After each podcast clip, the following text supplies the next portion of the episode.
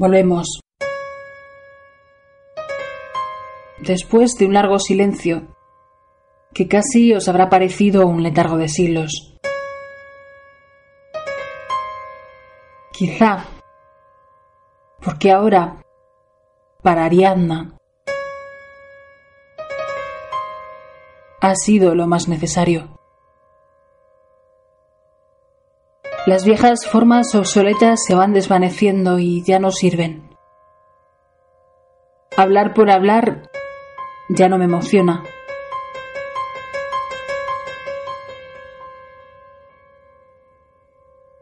El ruido, por el ruido, tampoco.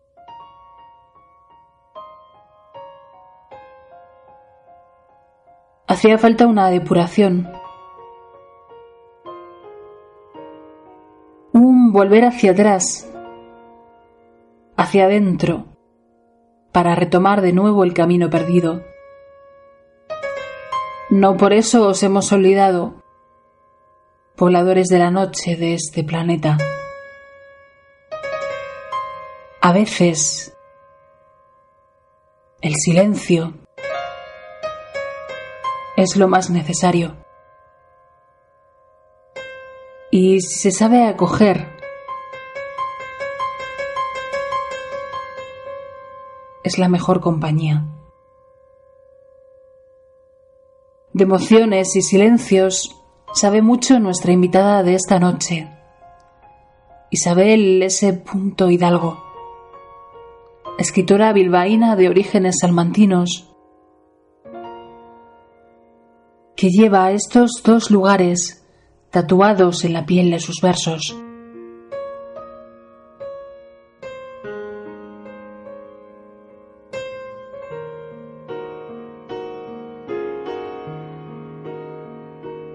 Versos que son una prolongación de lo que siente esta mujer, esta mujer de verdad.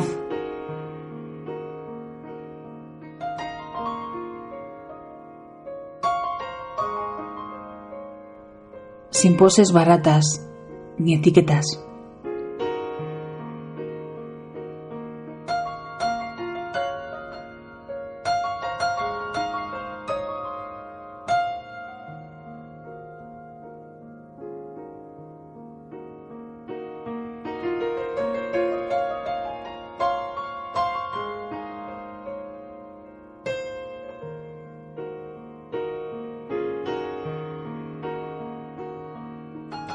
La Sierra de Francia. No lo niego y se me nota. Llevo en la piel los colores de la tierra y de la casta.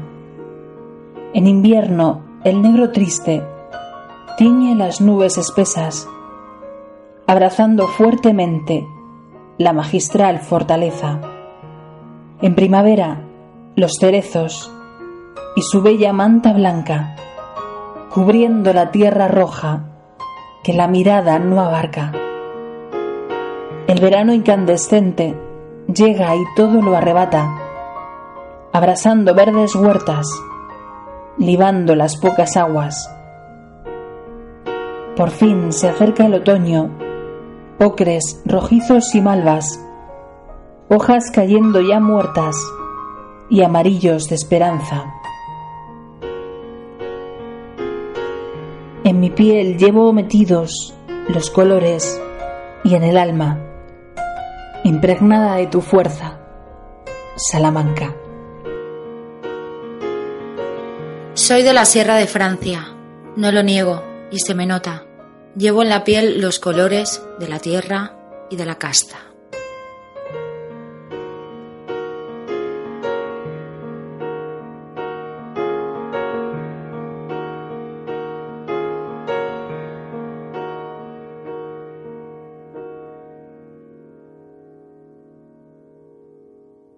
El hilo de Ariadna.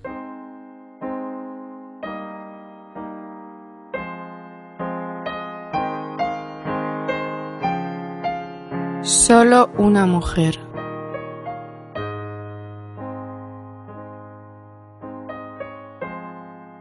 Soy Isabel S. Hidalgo, soy un ente abstracto Y estoy aquí porque tiene que haber de todo.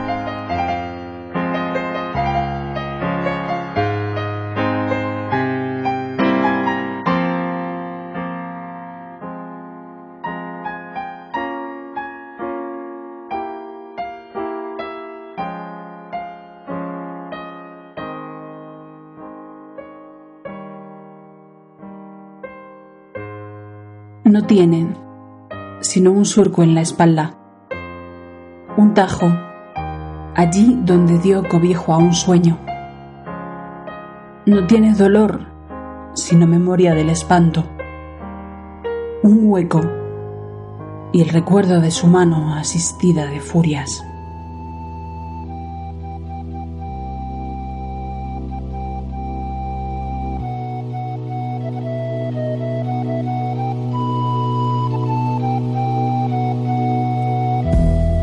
Bailando hasta el final del amor.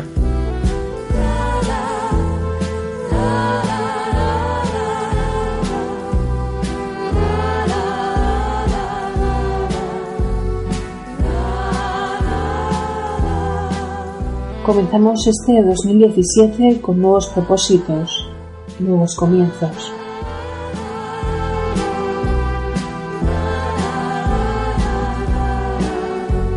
Queremos seguir junto a vosotros, queridos habitantes que pobláis la noche en este planeta. Dance me to your beauty with a burning violin. Dance me through the panic till I'm gathered safely. Para seguir llenando cada domingo de esperanzas y sueños, cuando cesan las sirenas y la ciudad está en calma.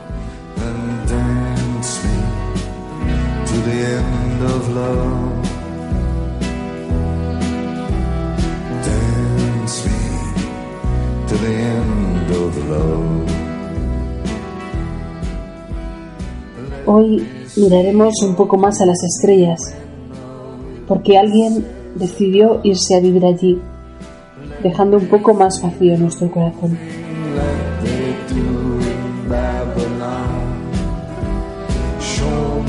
Hoy nos cobija un cielo limpio y puro, como solo en esta meseta castellana se puede contemplar.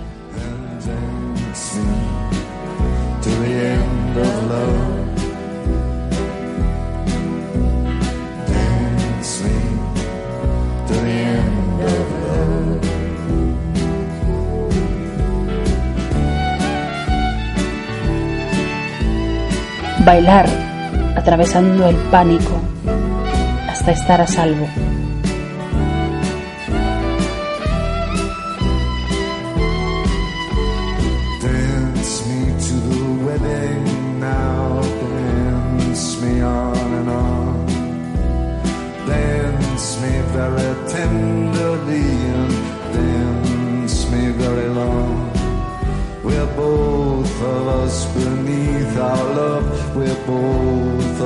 Of.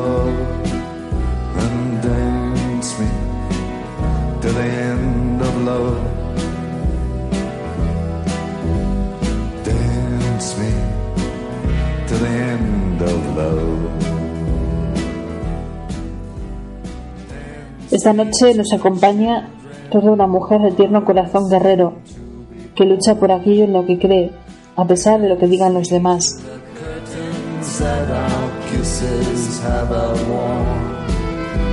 Raise a tent of shelter now, though every thread is torn, and dance me to the end of love.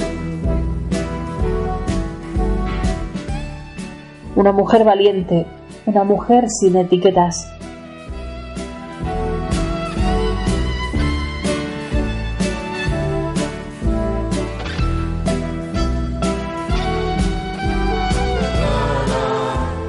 Isabel Sánchez Hidalgo, escritora bilbaína de orígenes salmantinos, que lleva estos dos lugares tatuados en la piel de sus versos.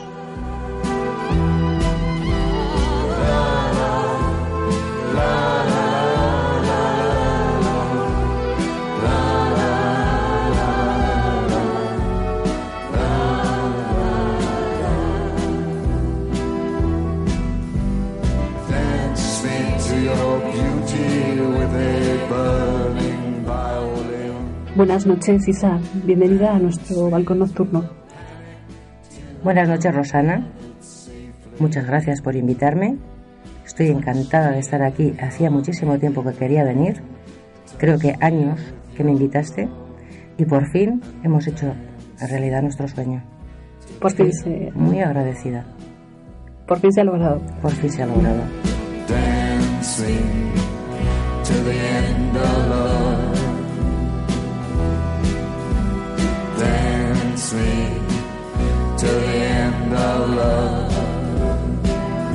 Pero este era el momento. Sí, es que las cosas siempre suceden por algo. Entonces, no era el momento entonces, es el momento ahora. Entonces, cada momento tiene su momento, valga la redundancia. Y el momento era ahora.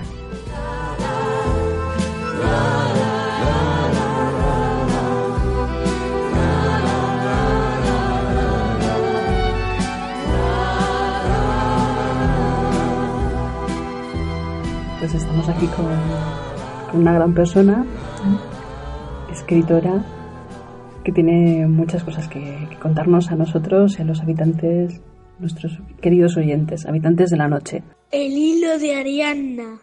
Eh, ¿Cuándo comenzaste a escribir? Mm, no hay un momento para, para empezar a escribir. Eh, yo me recuerdo toda mi vida escribiendo, desde que era bien pequeña, emborronando papeles, a solas. Recuerdo, mis recuerdos son vagos, pero a veces contundentes de, de la escuela, del colegio, siempre escribiendo redacciones, siempre escribiendo textos, siempre me los leían en, en, clase porque era una niña muy original, muy solitaria y parece ser que, que bueno, que las monjas y los profesores pues alucinaban un poco conmigo. Entonces me leían los textos en clase en alto, yo creo que para que yo misma me oyera de que escribía y que me lo creyera. Y empecé a escribir, ya te digo, desde que me alcanza la memoria, yo tendría 7, 8 años.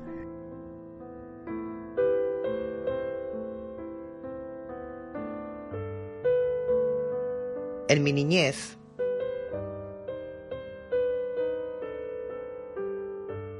cuando los pueblos aún eran pueblos,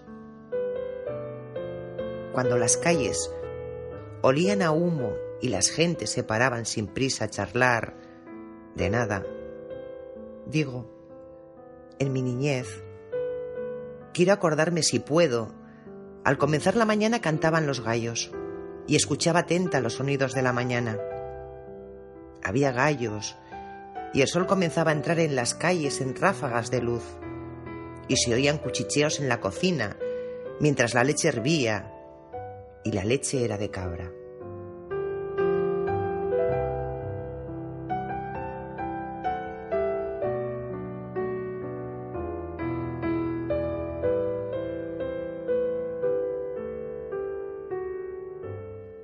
En mi niñez, cuando el aire era puro y diáfano, y no había coches que entraran a perturbar la paz de los cerdos, ni de las vacas, ni de los mulos, que andaban calle arriba y calle abajo.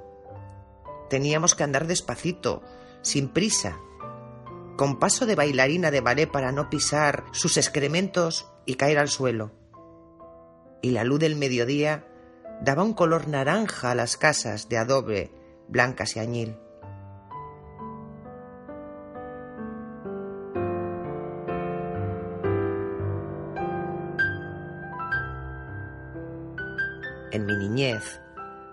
Cuando la tarde comenzaba a caer y llegaban a casa las cabras con sus cencerros resonando por el pueblo, cuando las últimas golondrinas se acogían en sus nidos, la gente salía con la fresca de la noche.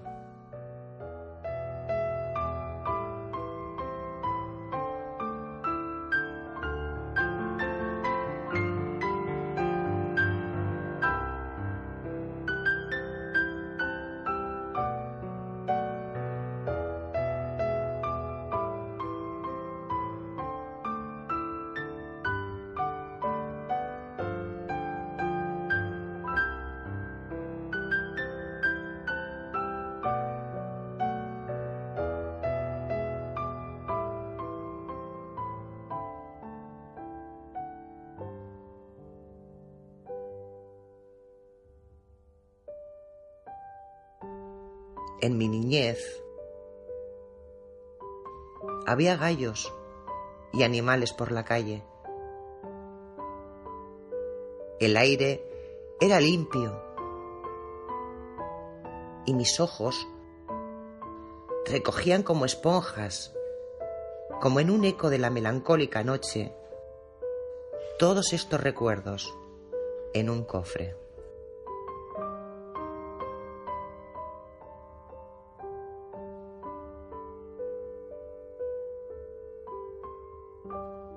Fluyendo con la vida. ¿Cuándo empecé a escribir un poco más en serio? Pues de pronto un día con 12 años mmm, descubrí a un hombre que se llamaba Miguel Hernández. Y me enamoré de él, de su poesía, de su desgarradora poesía, de sus versos rotos, de su amor a todo lo que a todo lo que sonaba a, a injusticia y me enamoré de él con 13, 14 años tendría por ahí. Y empecé entonces a coquetear, dejé los, el relato o las relaciones o como quieras llamarlo y mmm, empecé a coquetear con la poesía.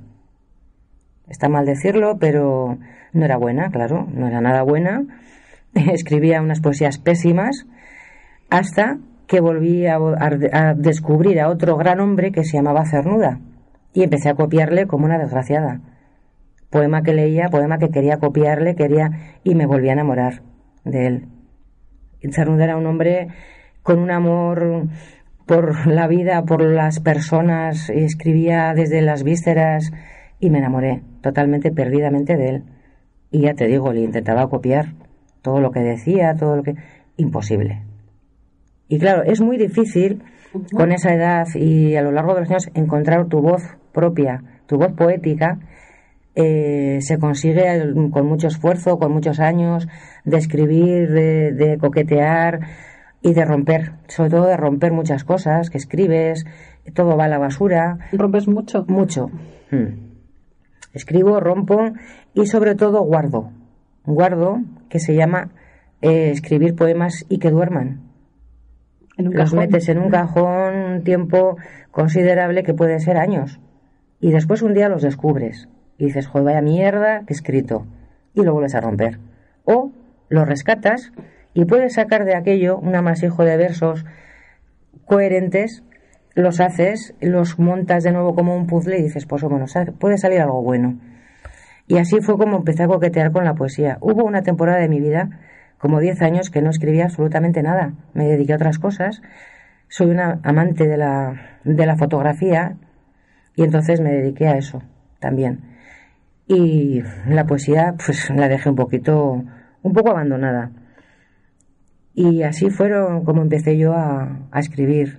Hombre, soy ya un poquito mayor, ya son muchos años escribiendo y creo que por fin, por fin creo, creo, ¿eh?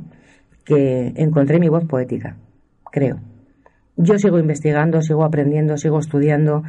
Eh, intento aprender de los buenos, de los mejores, sigo leyendo mucha gente y eh, pues eso, sobre todo investigando y dejándome enseñar por todos los que saben más que yo.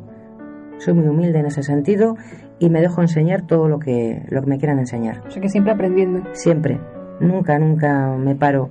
Siempre estoy intentando ir más allá y, y que me, sobre todo que me corrijan. No los, egos no, los, egos no, tienen nada que ver con no, no, no sé lo que es. No sé lo que es. De hecho, llevo unos años con una, una maestra, una gran maestra que se llama Cati Parra, que es una ¿Sí? gran poeta de, de, Murcia, y es eh, la que me corrige normalmente los textos y me los rompe todos. Entonces, si me los rompes porque no son buenos. O me dice, corrige esto, corrige lo otro yo me dejo, me dejo enseñar de los mejores. Siempre hay gente que es mucho mejor que tú y hay que, hay que ser humilde y hay que aprender, sobre todo aprender. Nunca está todo aprendido y, so, y mucho menos en poesía.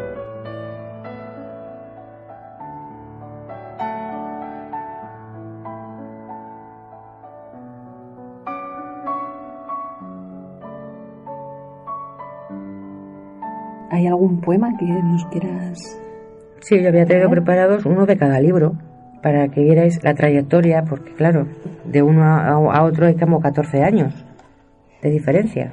De uno a otro hay 14 años de diferencia. Casi, 14 años de diferencia.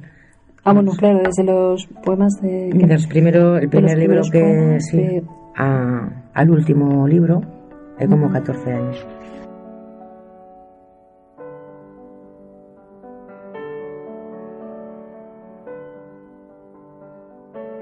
Entonces, del primer libro, de, al final de mi memoria, em, hay un poema que le escribí a mi marido en su época cuando éramos novios, que le gustó mucho. Sí. Y a mí, pues, ahora con el paso del tiempo y las perspectivas de, claro, pues me hace gracia leerlo y se titula No irá solo.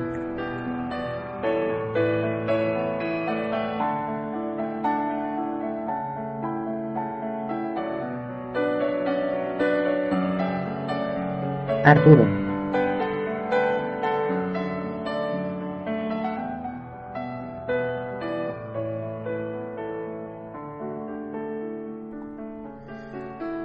No irá solo,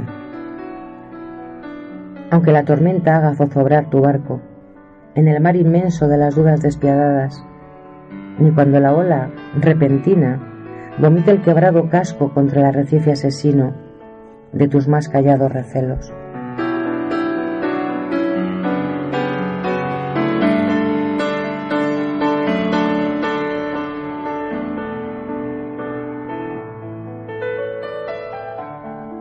No irás solo, ni navegarás sobre el manto oscuro de perdidas sendas marinas a la deriva, sorteando las olas juguetonas, salpicándote de espumas eternas, perforando sin remedio tu bravura de corsario.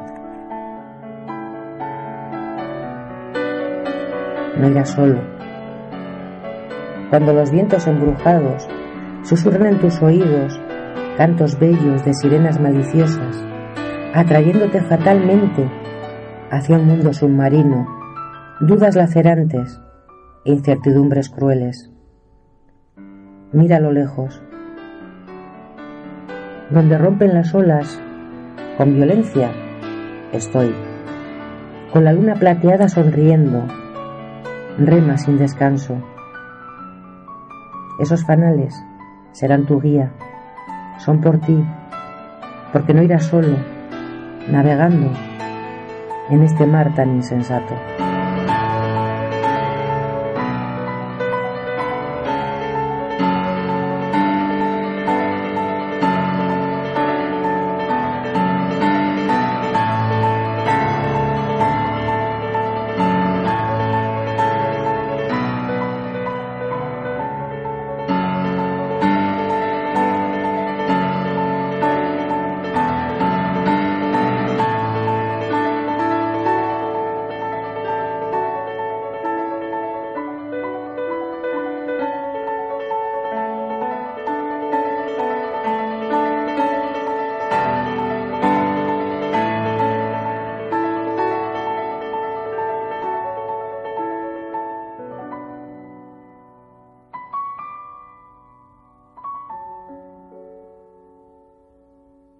Pues es muy curioso a raíz de este poema, porque cuando yo lo escribí tendría 26 o 27 años y bueno, pues Arturo murió.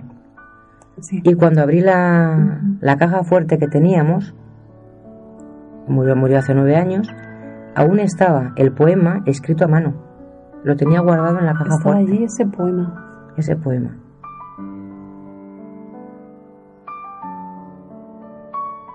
Y me dio un, una cosa. Impresionante. Muy, muy, me dio muchísima impresión.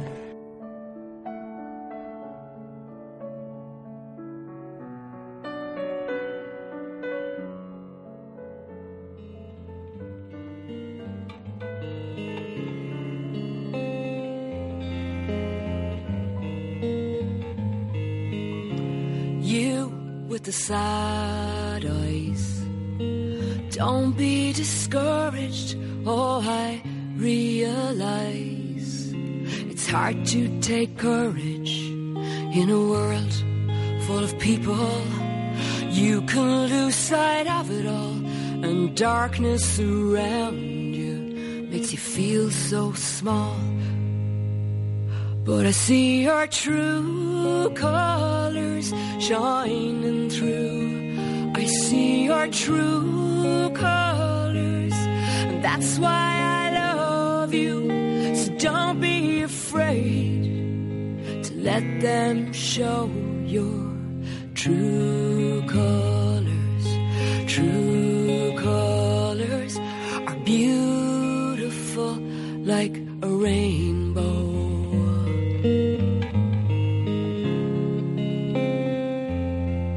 Naciste en Bilbao y como has dicho alguna vez, cuando los aires eran viciados y la ría atravesaba la ciudad, como un pu- puñal, atraviesa el alma de un enamorado. Y lo, lo que hemos hablado antes, tus recuerdos infantiles son de Chirimiri y dices que esa lluvia le debes tus primeros poemas, tu pasión por la poesía, el periodismo, la fotografía. ¿Cómo, cómo es esa lluvia de Bilbao? ¿Cómo, cómo es ese Bilbao? Ese Bilbao, en la época en la que yo empecé a escribir, era oscuro, era gris, era sucio y, bueno, tendente a la melancolía, a la soledad, sobre todo para la gente tan sensible como para eh, salir a pasear y mojarte bajo la lluvia de ese chirimiri calabobos que Sí. cuando te querías dar cuenta estabas mojado, no había manera de pararte en un sitio porque no paraba, entonces seguías andando y te, mojabas. Esa melancolía de los días grises, que un día te levantas y está encapotado, al día siguiente también, y al día siguiente, esa ría sucia, mm, proveniente principalmente porque eh, Bilbao era una ciudad muy industrial, y entonces los altos hornos pues contaminaban la ría, o sea, evidentemente la ría era de un color chocolate, era asquerosa, no tiene nada que ver ahora, no tiene nada absolutamente que ver con lo de ahora, Sí, ha cambiado mucho esa mucho, zona. mucho. Ha cambiado en 20 años. Mucho. Sí, para acá, ¿no? Que- Entonces yo creo que eso mm, ha marcado mi carácter. Marcó en su, en- me pilló en toda mi adolescencia, es, ese ambiente, sí, ese, es- ese eso- clima esos de- paseos, esa, y sí, desde luego tuvo que ver mucho con mi carácter. Y ese es el Bilbao, el Bilbao que yo adoraba. Yo nací en un barrio muy obrero, muy luchador, en, una época muy convulsa, en la que las juventudes luchaban por sus libertades, los estudiantes luchaban por sus derechos, y ese barrio era uno de los de los más luchadores que había en, en Bilbao. También tiene mucho que ver con, con mi carácter. No me conformo fácilmente con las cosas. Les busco normalmente siempre un porqué. Intento buscar un porqué. Eh, soy amante de la justicia. Soy amante de. mm, Yo creo de mi, de mi época. Vengo mucho de mi época. De esos años 80 convulsos, revolucionarios, de, de ese Bilbao que, es, que bullía de ideas, de política, de, de movimientos sociales y todo esto. Y yo creo que tiene mucho que ver con... Ha forjado tu, Sí, sí, sí. tu carácter. El tu- mío y el de la mitad de, De mi generación, claro. Porque es que se vivía en nuestras propias carnes todo ese, ese movimiento y esa, esa tendencia a la sublevación, claro, para pedir unos derechos, unas libertades. un- Entonces yo creo que tiene mucho que ver con... Aunque no tenga nada que ver con mi poesía, que mucha gente la, la ha catalogado de ñoña, ñoña. ñoña. Pues Yo no podría decir que es ñoña. Es muy visceral, es muy sentimental, mm, habla de mucho, mucho de sentimientos, no es muy social. Yo no escribo mucho sobre social, puedo escribir sobre, en un momento dado, Sí, en un momento dado, puntualmente, puedo escribir sobre eh, los malos tratos, sobre las mujeres maltratadas, sobre los refugiados, puntualmente. Pero normalmente hablo de sentimientos.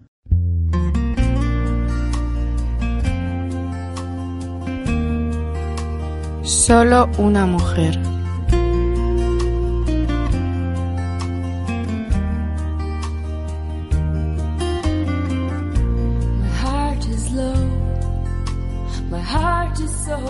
Todo llega cuando tiene que llegar. Y aquí estamos, esta noche conversando, bajo este cielo que nos recibe con todo su esplendor,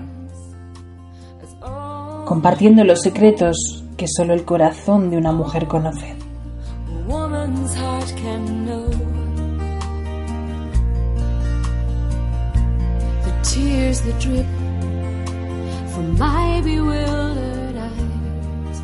A veces la vida se convierte en un pozo sin fondo, donde van a parar los sueños y los hilos se rompen para escapar de él.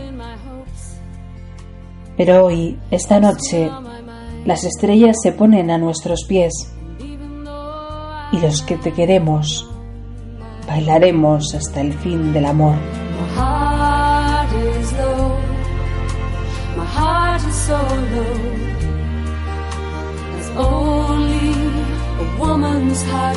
Pero esta noche las estrellas se ponen a nuestros pies.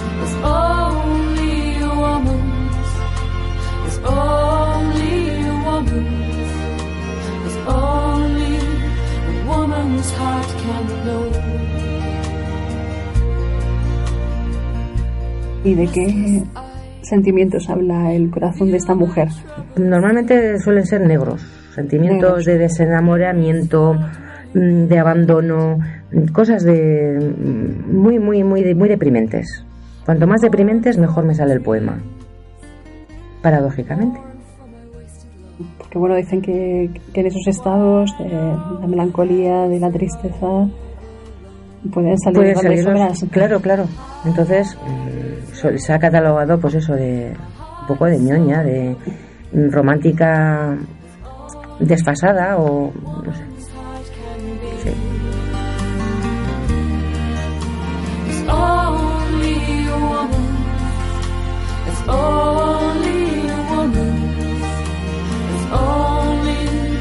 woman's heart can know.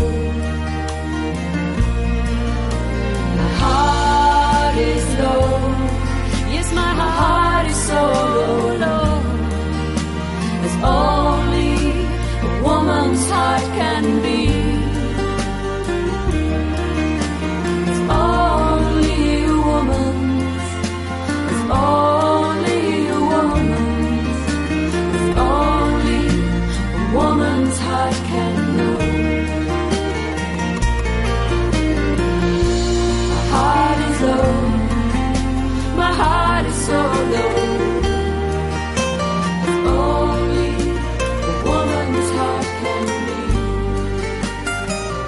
El hilo de Ariadna. Sin embargo, yo, yo lo que veo es a la, a la Isabel más visceral en tus poemas. Sí, porque yo cuando escribo saco todo lo que tengo adentro. Y me importa, eh, me importa una mierda lo que, lo que la gente piense, porque yo escribo en principio para mí. En el momento que tú lo lees ya es tuyo, ¿eh? o el de que lo lea. Pero yo en principio lo escribo para mí y saco mis demonios. Por mucho que la gente se empeñe en considerar que hay mucha, muchos detractores que dicen que escribir no es vaciar tu alma y eso, que para eso están los psicólogos. A ver, perdona, son puntos de vista. Yo muchas veces escribo para vaciar mi alma, para quedarme bien conmigo misma y una vez que lo he escrito, me quedo como Dios. Que no te guste es otra cosa. Los psicólogos, pues sí, hacen su labor, ya iré. ¿Entiendes?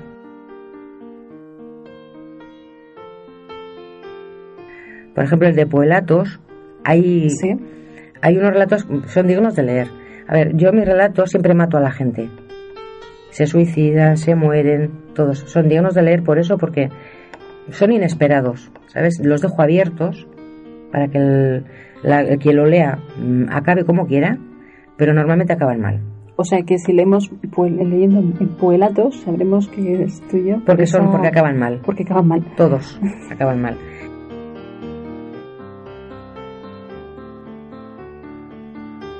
Pero luego hay poemas que, por ejemplo, pues se mm, nota que son míos también por ese toque melancólico depresivo o ansioso depresivo.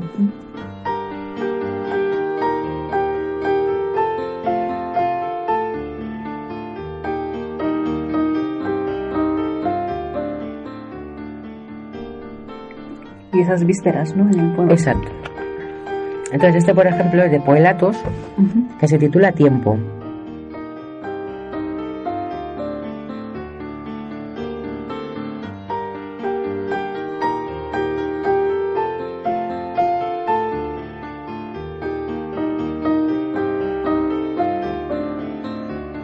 Este tiempo que estrangula mis dedos, los paraliza en leve sopor, los mece a su antojo cruel.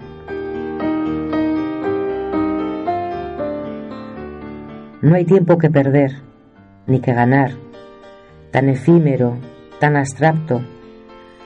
No se pierden los sueños en el tiempo, solo levitan en la mente del durmiente. No se cumplen porque no existen.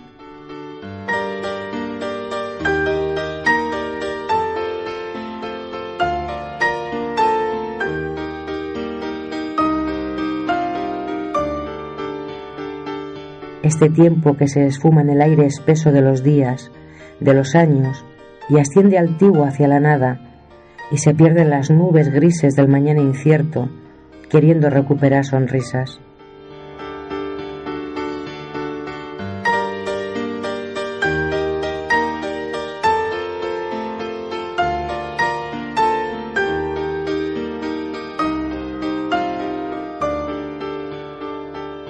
Este tiempo no es tiempo, es un agitado estado de efervescencia, un apurar espacios tan absurdos como breves.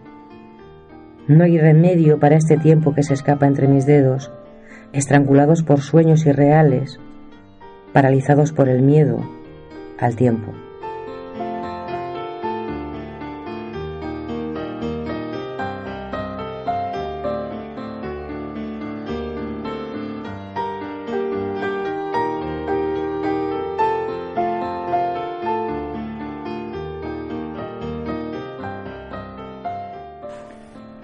Ese es el tiempo.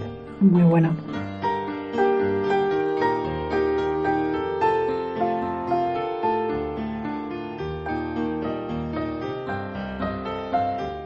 Eso es lo que para mí significaba el tiempo, o sea, nada.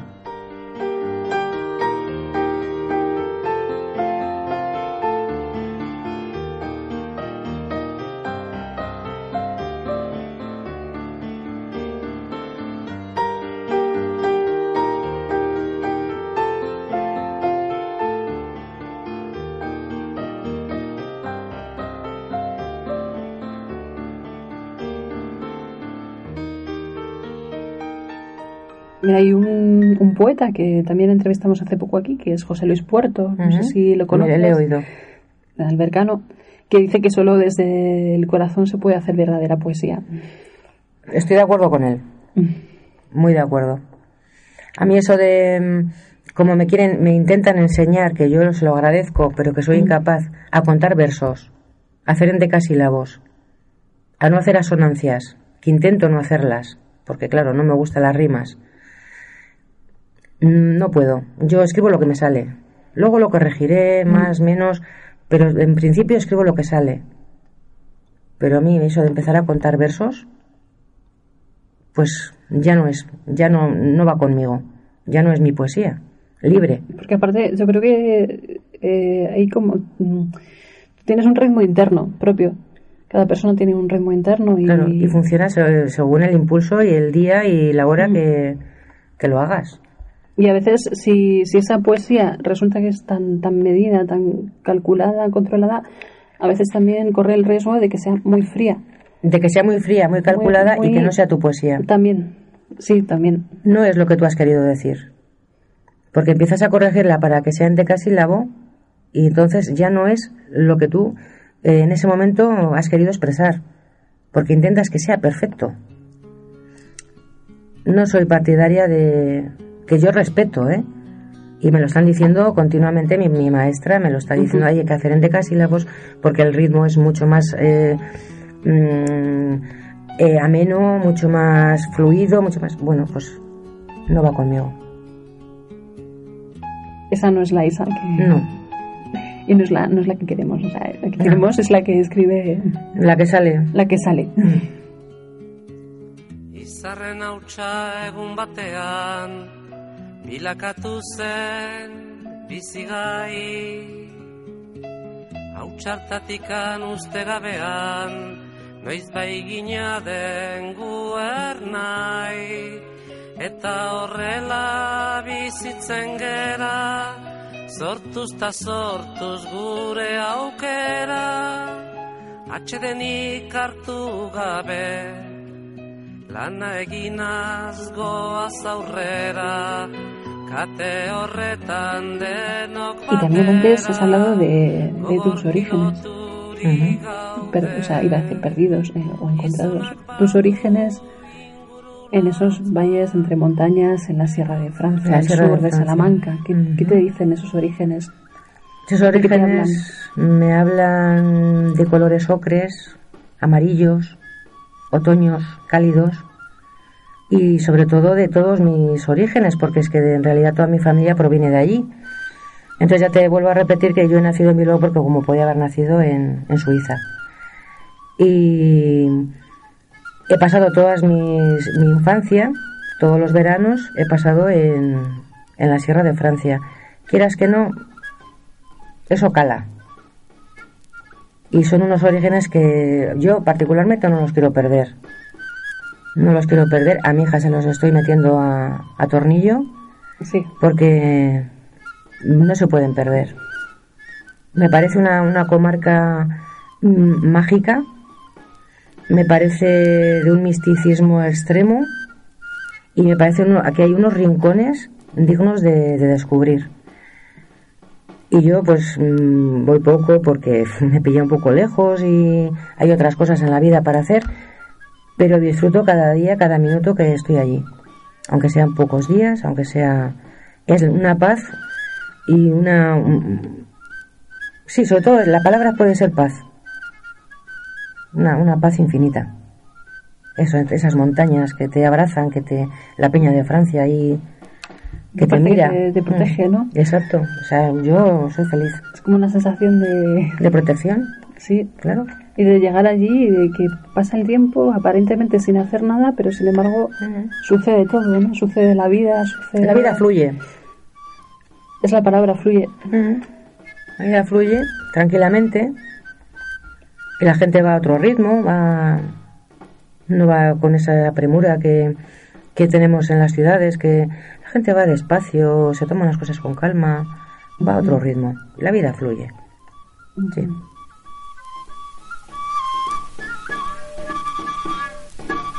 El tío Gerre. Aún escucho lejanos sonidos de fiesta. La gaita y las voces a mi alrededor se suceden, como si el tiempo se encargase de traer el eco del pasado. Aquel hombre me acariciaba con dulzura y determinación a la vez. La gente le seguía como a un líder, y aunque la memoria es frágil, aún perdura la imagen del pequeño tamborilero requerido en cada fiesta, haciendo bailar picaos a los serranos. Aquel al que subían encima de una mesa porque su estatura no era mucha, contrarrestada con su habilidad. Encima de la muralla, las notas de la gaita y el tamboril, la figura del jerre, abrazan al pueblo con un pasacalle. Atravesando la puerta de San Ginés, siguen por la calle grande y vuelve sobre sus pasos a la taberna de las Petronilas a tomar una pinta de vino para aclarar el gaznate y así seguir hasta que amanezca. Hoy, yo, su tamboril, duermo solo, aquí, en ninguna parte, mudo, olvidado, añorando sus dedos, las manos enérgicas del tío Gerre, aquel que dicen me hacía hablar, y yo doy fe de ello. El hilo de Ariadna. En tu libro, uno de los libros que escribiste, en la, en la piel, reflejas todo ese mundo, ¿no? Bueno, se intenta, se intenta reflejar. Fue un encargo que me hizo la Diputación de Salamanca En principio iban a ser unos relatos mm, sobre la Sierra de Francia. Al final, hablando con el diputado pues de Cultura, yo le dije que yo relatos mm, sí, pero que me sentía, no sé, más cómoda haciendo poemas. Si podía hacer, me dieron vía libre para hacer lo que quisiera y, intenté recoger eh, la esencia, lo que para mí era la esencia de la peña de la Sierra de Francia y alguna, algunas, eh, ¿cómo se dice? Leyendas, Sí. Sí, leyendas, eh, algunas cosas curiosas. Lo que a mí me, llamaba la atención de la, o me había llamado siempre la atención de la Sierra de incluso recogí recuerdos de mi infancia e intenté hacer un librito muy pequeño porque me pusieron muchos, muchos problemas que tenían que ser mm, tantos poemas en un librito pequeño porque no había dinero como siempre. Te lo, sí, te, estuvieron midiendo. Sí, sí, sí, sí, me lo, me lo midieron, me lo cortaron. Entonces, bueno, salió lo que salió. Yo creo que salió un proyecto muy bonito. Tuvo muy, muy buena acogida, sobre todo porque lo regalé. No vendí ni un solo ejemplar. Es un regalo. Sí. Mm, sí. El caso es que me dieron vía libre para venderlo, para hacer con él lo que quisiera. Y yo dije que este libro se iba a regalar a todo el que lo quisiera tener y lo regalé entero. Hicimos una presentación en Way y todo el mundo se llevó su librito. Me quedaron muy pocos, yo creo que me quedan nada, dos o tres libros y estuvo muy bien. La verdad que tuvo muy buena acogida. Y tuvo que ser muy emotivo hacerlo Mucho. allí en el, en, lo hice, en El pueblo de tu madre. El pueblo de mi madre, De tu madre, de tus abuelos, de tu familia materna. Sí, estuvo muy bien, la, fue muy emotivo, muy mucho cariño, la gente se volcó y, fue una tarde fantástica. Lo recuerdo con mucho, mucho amor. ¿Mm?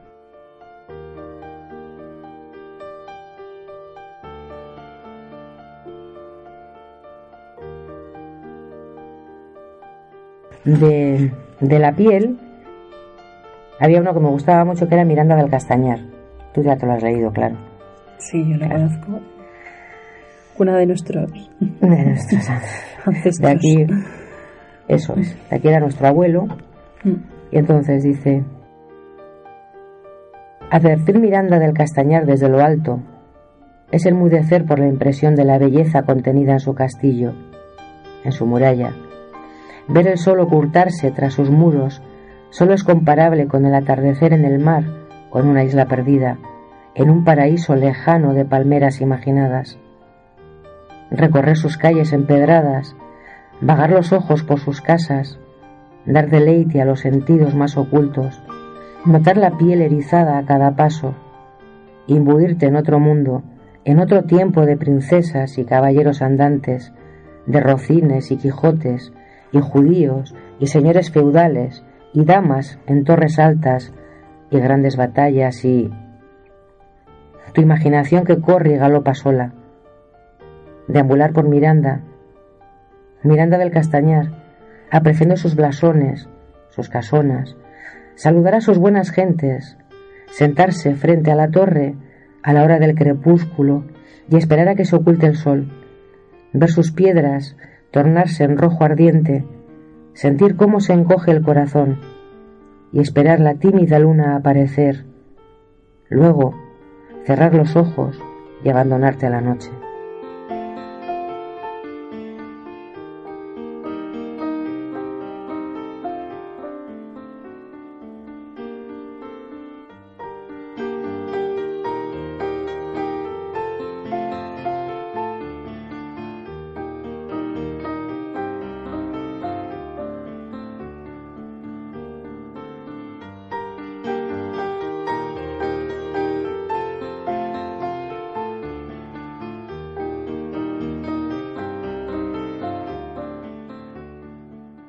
Todo el libro es sobre pueblos y recuerdos de mi infancia, de, bueno, la piel.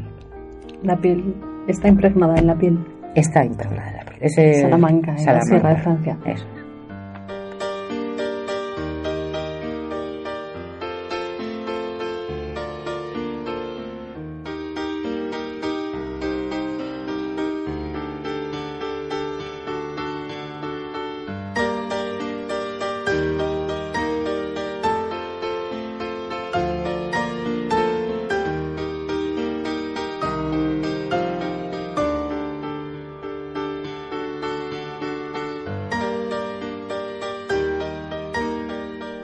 Luego has, has publicado otros tres libros más. Sí, antes de, de ese, eh, gracias a un premio que me dieron en, en Accessit, de un relato, mm, un día, pues me animé, cogí todos mis poemas, hice una selección y los llevé a una editorial. Y entonces la chica de la editorial los leyó y me dijo, pues lo vamos a publicar, porque este libro va a gustar mucho a las mujeres de 15 a 60 años. Mira. Porque era pues eso, un libro muy infantil, porque era muy infantil, eran poemas que había, que había hecho una recopilación desde los 15 años a los 30. O sea que son tus, de tus De primeros, los primeros, poemas. claro. Y, y luego ya había unos últimos poemas que había escrito para mis amigos, para en aquella, en aquel entonces que era mi pareja, y, y dijo, me gusta mucho, y se va a vender bien, se vendió todo. Claro, pero es que la gente tiene unos gustos mm, muy dispares. Lo que, lo que en ese momento a la gente le gustó tanto, a, a los círculos donde, donde he podido llevarlo, que Sí. pueden ser eh, esta gente que te estoy diciendo, mi maestra, mi, la gente con la que me muevo ahora, es un libro que me han dicho que no, ni lo saque del armario. Eso te ha dicho. Sí, que es malísimo. O sea, yo reconozco que no es bueno, pero está escrito con el corazón. O sea, son, son unas contradicciones, ¿sabes? Sí, no es, no tiene calidad, no tiene, es un libro que está escrito desde el corazón, desde los sentimientos y, y tiene, claro, está lleno de asonancias, no tiene, no guarda ningún ritmo, está hecho como de andar por casa, bueno. Pero tiene esa frescura de... Sí, eh, totalmente. Además de las emociones de Eso es. recogidas en ese momento, ¿no? Entonces tiene su momento y gustó, gustó mucho, pero claro, a un tipo de gente, lo que ella decía, mujeres de, de 15 a 60 años, pero con un nivel cultural más bajo, con nada de expectativas literarias y gente del barrio, gente de mi gente, le gustó mucho a mi gente. Y yo orgullosa, claro, de que a mi gente le gustara. Vamos, de hecho es el libro de cabecera de mi madre. Tu madre lo tiene de... Mi madre lo tiene de libro de cabecera. Y cada vez que está allí que no sabe qué hacer una tarde, coge el libro y se pone a leerlo. Y le encanta. Y yo orgullosa de que a mi madre le guste. Por supuesto. Vamos. Pero a esta gente pues es otro tipo, tienen otro nivel. Entonces hay que cambiar, hay que evolucionar. Y yo lo entiendo, hay que evolucionar. Claro. Estoy buscando una palabra en el umbral de tu misterio. ¿Quién fuera Alibaba? ¿Quién fuera el mítico Simba? ¿Quién fuera un poderoso sortilegio? ¿Quién fuera encantador? Y después de este vino En Vías Muertas. No. O, ¿cuál Este es se que- titulaba. eh, a ver, si me acuerdo ahora. Este era al final. Al final de, de mi memoria fue el primero. Sí. El que te estoy diciendo. Luego vino Puelatos, que lo Ah, hice es- con una amiga mía. Es Puelatos el siguiente. Sí, que era una recopilación de relatos y poemas. Entonces cada una metió sus poemas, sus relatos y hicimos una especie de puzzle raro y no lo firmamos. Y no se sabe de quién No se sabe de quién es cada cual. Cada yo cual. sí, pero nadie sabe. Tú lo lees y, y valoras. ¿Sabes? Si te gusta, si no te gusta, Como una especie de juego de, es. jugar a ver de quién es. a ver si aciertas. A ver si aciertas. Y si no te gusta, pues no es mío. pues algo así. Sin embargo, yo ahí sí que sabría reconocer en Yo creo que se algunos, en algunos eh, cuáles son tuyos, tienes Claro, sello. Sí, sí, sí. Al final siempre es la marca personal de cada Claro, persona. tienes tu voz poética propia, quieras o no. Y entonces fue divertido. Fue un poco raro. Fue una apuesta un poco rara también, pero estuvo bien. Estoy buscando melodía para tener como llamarte. Quien fuera Ruiseñor, quien fuera Lennon y McCartney, sin y Violeta Chico igual que quien fuera tu trovador, corazón, corazón oscuro. Corazón, corazón con. Corazón que se esconde, corazón que está donde, corazón, corazón en fuga, herido de dudas de amor. Y luego mm, sacamos el de la piel, que fue eso, un encargo de la Diputación de Salamanca. Y el último que publicamos fue el de En Vías Muertas, que lo escribí prácticamente en tres meses, cuatro meses. Y eso no fue una, una escritura, fue casi una escritura automática, fue un vomitar. Eh, ahí salió lo que salió, lo corregí más o menos, salieron cosas buenas, cosas no tan buenas, pero fue un desamor. Yo eh, sufrí en esa época un desamor y lo volqué ahí. Y salió todo el libro mm, lo mismo. Por eso ese, ese título de En Vías vías Muertas. Exacto. Y, y luego, claro, incluí fotos, porque a mí me gusta mucho la fotografía, ya te he dicho, fotos mm, mías también. Entonces fue un libro que a mí me gustó mucho, porque fue el último, porque fue más, más sentido, más desde dentro y, y un poco más cuidado, un poco más cuidado igual. Ya era un poco más mayor, más maduro. Mm. Sí, ¿no? Que donde se reconoce a lo mejor más tu, lo que Sí. tú dices, tu, tu estilo personal, tu... Sí, un poquito más. Un poquito más. Eso es.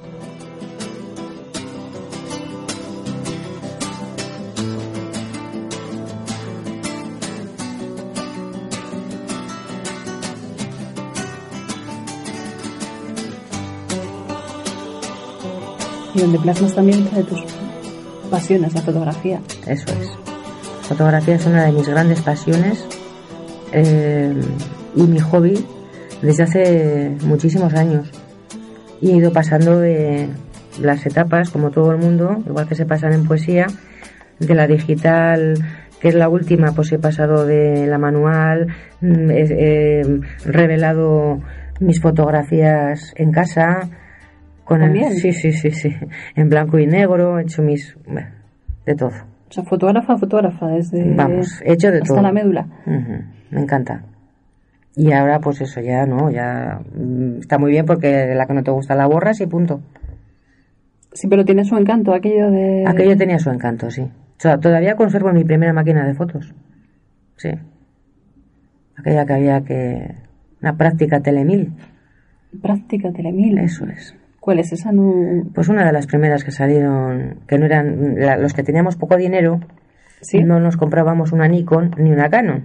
Ujú. nos comprábamos una práctica telemil, que era la siguiente, baratita, pero era manual y era... Estaba muy O sea, bien. esa era la que te acom- acompañaba. Siempre, a todos mis viajes han ido conmigo. Esa máquina era mi, mi anexo. Estaba adosada a mi espalda. Sí, sí, sí. ¿Y hay alguna fotografía curiosa que recuerdes de, de esa época? De... De aquella época, pues hubo muchas, porque fíjate que te estoy hablando de la época que hicimos nuestros viajes a Guatemala, nos recorrimos Grecia y mi máquina iba siempre conmigo. Entonces imagínate la de mm, fotos que pude haber sacado más en diapositivas, Mm. porque eran más baratas, claro. También. Y con, con el encanto que tiene, ¿no? De luego Claro. reunir a la gente, de... Y ponerle Sí, sí, el proyector y, mm, una cervecita, y compartir Eso es. momentos. perfecto. Eres una persona de compartir momentos con la gente, de estar con tu gente. Antes era mucho más de compartir más cosas, ahora no. Ahora me gusta más estar sola. O O sea- con muy poca gente. O sea, más en la intimidad de tu... No me gustan las aglomeraciones. Cada vez huyo más de, de los espacios con mucha gente. No me gustan ni los autobuses casi. Cuando hay mucha gente en los autobuses me agobian. Y prefiero de poquitos en poquitos que las aglomeraciones, vamos, las fiestas y todo eso no, no me gustan demasiado. Me estoy haciendo mayor O bueno, más selectiva también. también. O sea que Puede tengo muy pocos amigos, pero buenos. Eso es importante. Sí. ¿Y cuáles son los pilares más importantes de, Isabel Sánchez Hidalgo en su vida? En mi vida tengo algunos pilares inquebrantables, que es mi familia, mi hija, sobre todo, por la que daría la vida, que ya sé que es una frase muy manida, pero mi hija, mi hermana, mis padres, o sea, mi familia en general, y los pocos amigos que me quedan. Esos son mis grandes pilares, con los que me sustentan y por los que daría todo. Soy una mujer que cuando se da, se da entera. Ahora, no me falles. Así de claro, yo soy muy sincera. Y con la verdad siempre por Sí, sí, sí, sí. Y además ya te digo que me quedan muy poquitos amigos. Muy pocos. Se pueden contar con los dedos de una mano. Pero son de verdad. Yo me doy. Soy muy amable, soy muy, muy social, muy, pero no me falles. Te doy lo que quieras. El día que me falles, olvídate de mí. Así de claro. Además en un mundo que cada vez es más de, más de mentira, ¿no? Claro. Donde lo que hablábamos antes predominan los egos, predominan las apariencias, el... toda una serie de cosas que Estamos rodeados de egocéntricos, de gente que solo se mira al ombligo, De que son dobles- egoístas, sí, de dobles intenciones con dobles intenciones, exacto, esa es la palabra, dobles intenciones, que te están poniendo cara de buena persona por un lado y por el otro te la están metiendo por la espalda, te están clavando puñales. Y en ese mundo hay poca gente, es- sobre todo gente, no cabemos, no, no tenemos nuestro, no, yo no encuentro mi espacio. Entonces prefiero estar sola, no sé. O sola o con muy poca gente que realmente me llene y sepa de qué voy, se sé de qué van. Puedo, a mí hablar con gente que tengo que estar pisando chinchetas en el suelo me pone muy nerviosa. Entonces prefiero la sinceridad, prefiero que, que quede todo muy claro y así todo, todo fluye bien, todo va bien. La vida fluye.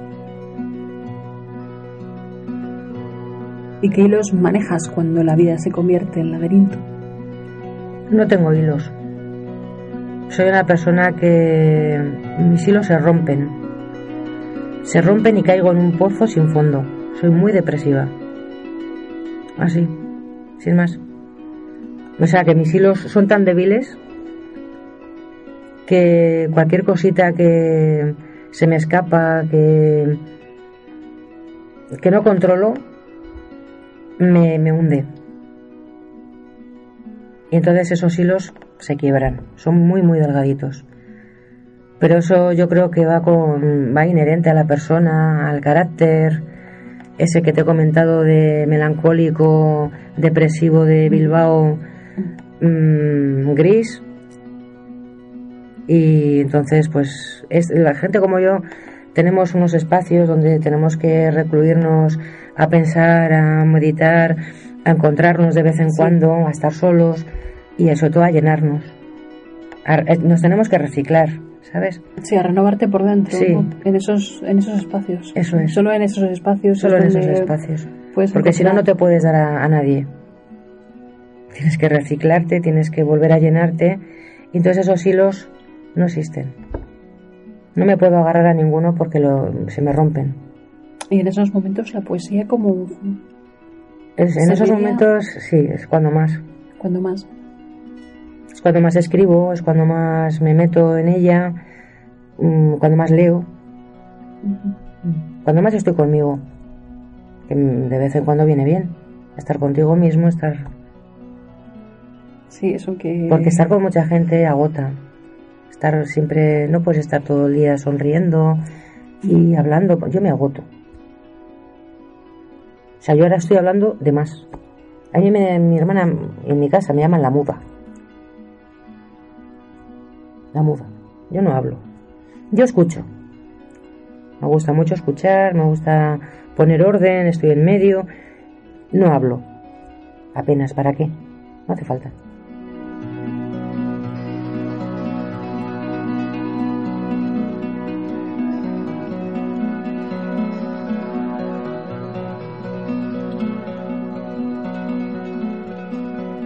Y también se puede disfrutar de los silencios. Mucho. No hay nada mejor que una tarde de silencio, de nada. Estar tú solo allí y no escuchar absolutamente nada. O estar con una persona que sabes perfectamente que no necesitas hablar, que te entiende perfectamente. A través de los silencios. Y de los ojos. Te mira y sabes lo que quieres. Es perfecto. Para mí es perfecto. Me encanta. Es como este silencio de las batucas, donde has Por estado... ejemplo, no, no hemos ido todavía, pero iremos. Tenéis que ir. Sí. Para que conozcan el silencio. Yo he estado muchas veces. Y hablas de ese misticismo, de, ese, de ese silencio Ujú. que te acoge Y te abraza. y te abraza. Pues sí.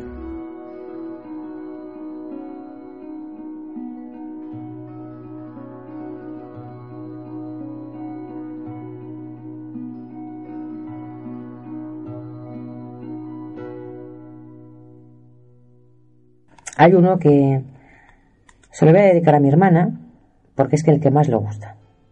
Siempre Ah, perfecto. le, le encanta. Entonces, para ella. Se titula La cometa.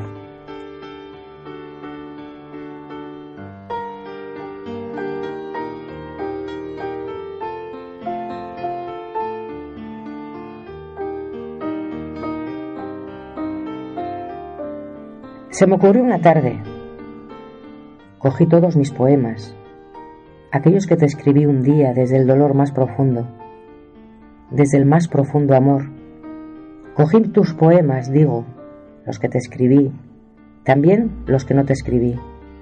Metros y metros de versos absurdos, desesperados, esperanzados, enamorados. Aquellos que quedaron atrapados en el laberinto mágico de las ilusiones. Esos otros que vagaron en mi mente y se negaron a materializarse por miedo, por ser los más sinceros, quizás. Los cogí, digo, una tarde, y me hice una cometa con ellos.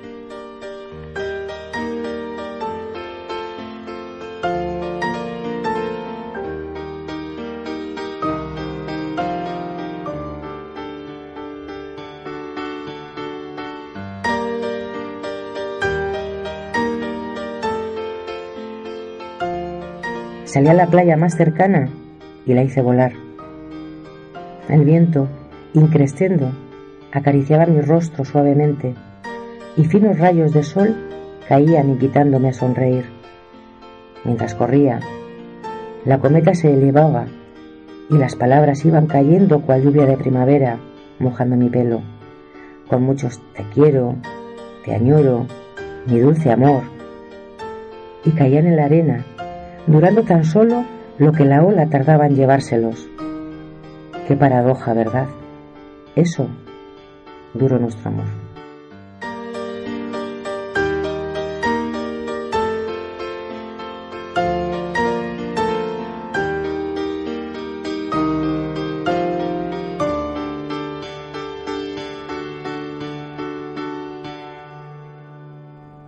Pues esa es la de mi hermana,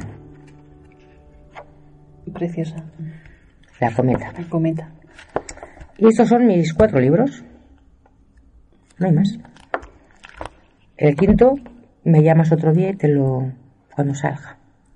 Además, el quinto lo tienes que presentar aquí. Hombre, el quinto libro lo presentaremos aquí. Tengo hasta el título y todo ya. Así. O sea que ya, ya está. Es decir, va tomando forma, mente, pero ¿no? sí, sí, sí, sí. Lo que pasa es que va muy lento, vamos, eso lo quiero hacer muy bien. Pero no tarde siete años. ¿eh? No, no tardaré siete años, tardaré menos. ¿Y qué proyectos tienes en mente ahora? Yo no hago proyectos. Mm, Yo improviso normalmente, pero en todo. Improviso mi vida, improviso mañana. Mañana no existe, mañana es es algo que es etéreo, es una cosa. Entonces yo sigo escribiendo, yo sigo haciendo cosas y mañana ya veremos. Si surge hacer otro libro, llevo siete años sin sacar ningún libro, no me importa. Yo sigo escribiendo, sigo mm, recopilando material He es- vamos, he cambiado mucho la forma de Sí. escribir también, porque también maduras, porque también estoy haciendo cosas nuevas, mm, totalmente diferentes a las que estaba escribiendo. Y entonces, proyectos, tengo muchos, pero tampoco me agobia, ¿sabes? El pensarlos. Mañana es otro día. Yo improviso normalmente todo. Mis viajes, mi, mi vida. Hombre, no sé que tengas médico, te quiero decir. Pero normalmente la vida es así. Me ha enseñado también a que mañana puede ser tarde para todo, entonces hay que improvisar. Y aprovechar al máximo el día a Total, día. como si no hubiera mañana. Sí. Es muy sacas- importante. Sacas de la vida su, Todo su jugo. su jugo. Todo el que puedo. Y más. Intento, por lo menos, claro. Si no se puede, pues te vas amoldando también a las necesidades del que te rodea, sobre todo si les quieres.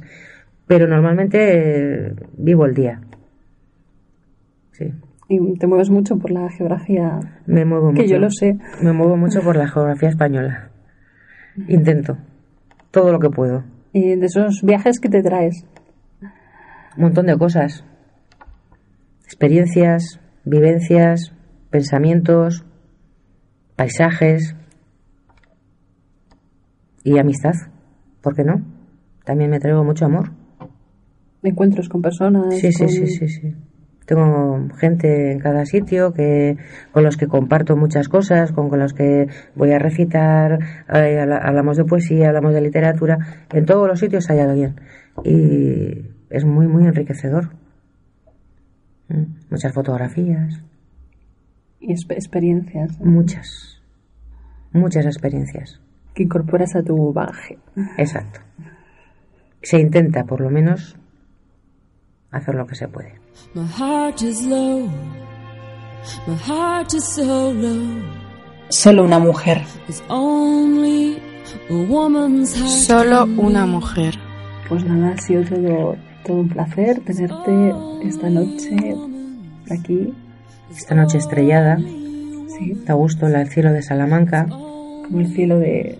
Bueno, casi como el cielo de la Sierra de Francia. Es un aire limpio, un cielo limpio. Da gusto. Soy de la Sierra de Francia, no lo niego, y se me nota. Llevo en la piel los colores de la tierra y de la casta. Pues muchas gracias. Cuando Encantada. quieras, cuando quieras volver a nuestro balcón nocturno, estás invitada. Muchas gracias. Volveré. Hasta pronto. Agur.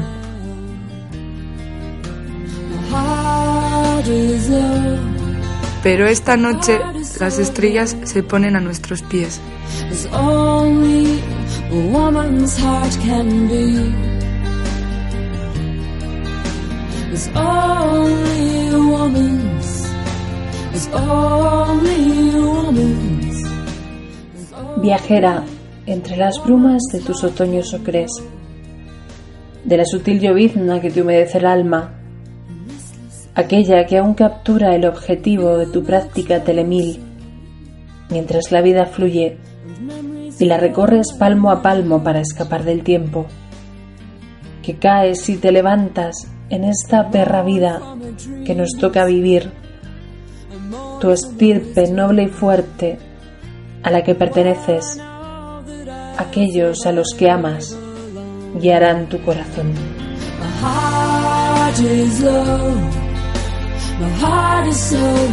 En primavera, los cerezos y su bella manta blanca, cubriendo la tierra roja que la mirada no abarca.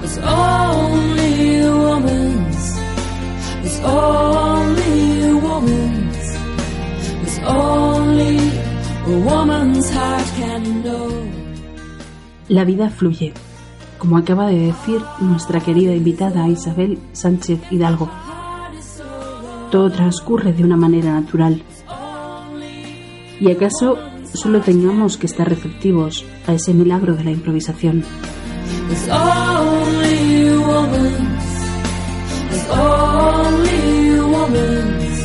El verano incandescente llega y todo lo arrebata, abrasando verdes huertas, libando las pocas aguas. Mientras se cumplen nuestros sueños, queridos habitantes de la noche, vosotros, los que estáis al otro lado, y nosotros, los que estamos aquí, seguiremos danzando con la vida, siempre danzando, hasta el fin del amor.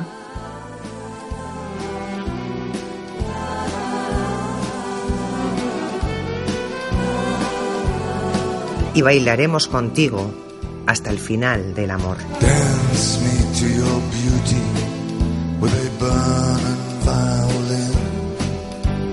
Dance me through the panic till I'm gathered safely. Fluyendo con la vida.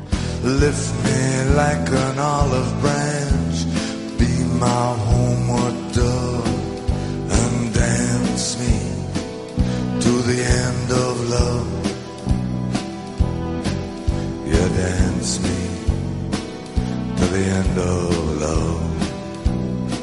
Soy mujer y un entrañable calor me abriga cuando el mundo me golpea. Es el calor de las otras mujeres, de aquellas que hicieron de la vida este rincón sensible, luchador, de piel suave y tierno corazón guerrero.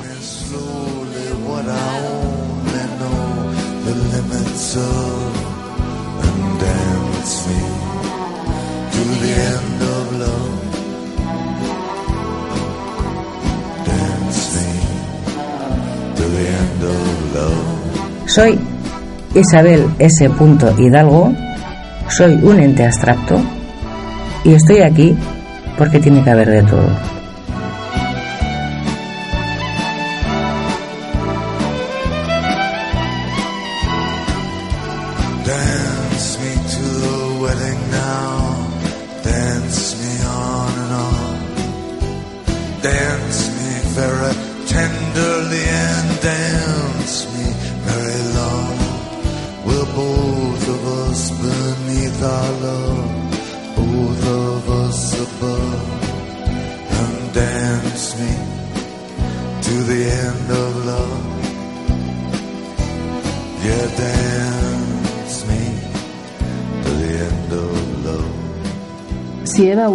Escrito el Génesis, ¿cómo sería la primera noche de amor del género humano? Eva hubiera empezado por aclarar que ella no nació de ninguna costilla, ni conoció a ninguna serpiente, ni ofreció manzanas a nadie, y que Dios nunca le dijo que parirás con dolor y tu marido te dominará, que todas esas historias son puras mentiras que Adán contó a la prensa.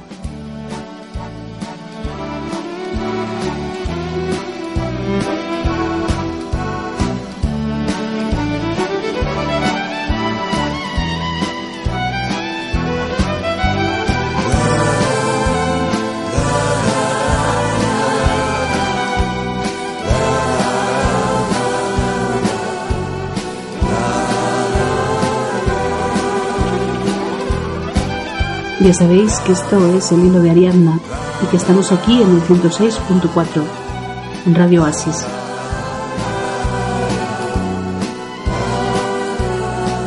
Si la vida te da la espalda, tócala el culo.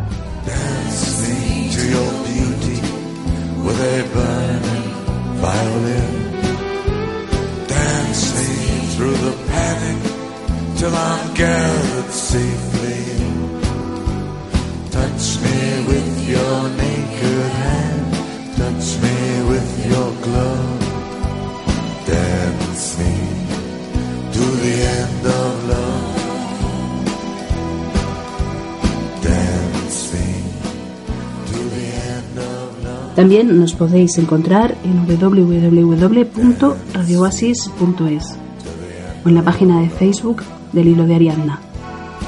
Buenas noches.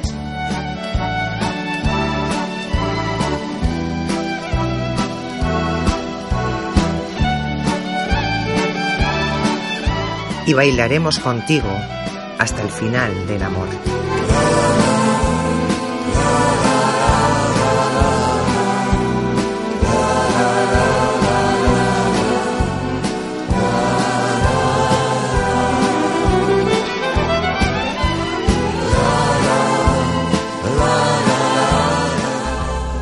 Entonces hay que ir por la vida siempre de frente, no mirar para atrás ni para coger impulso y adelante.